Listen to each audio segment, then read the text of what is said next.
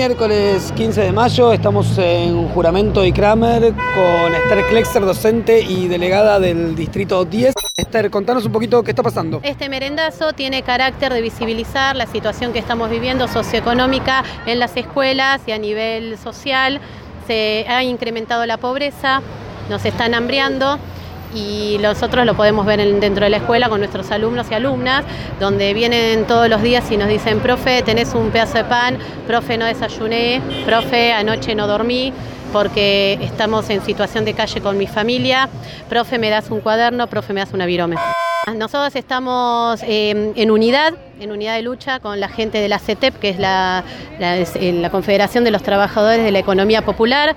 También se acercó la comunera, que, nos está dando un apoyo y todo el grupo de docentes, el sindicato del, de UTE, donde yo soy delegada y referente.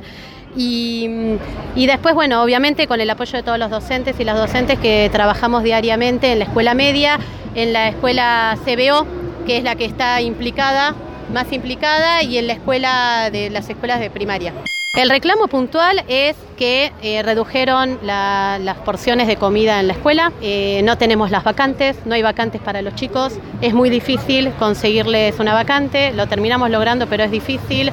Después el CBO3 que es el que estamos justo en Juramento y Kramer, sobre la calle Juramento. Es un centro de formación profesional para niños y niñas en edad de entre 14 y 18 años que mm, no pueden asistir a otra modalidad.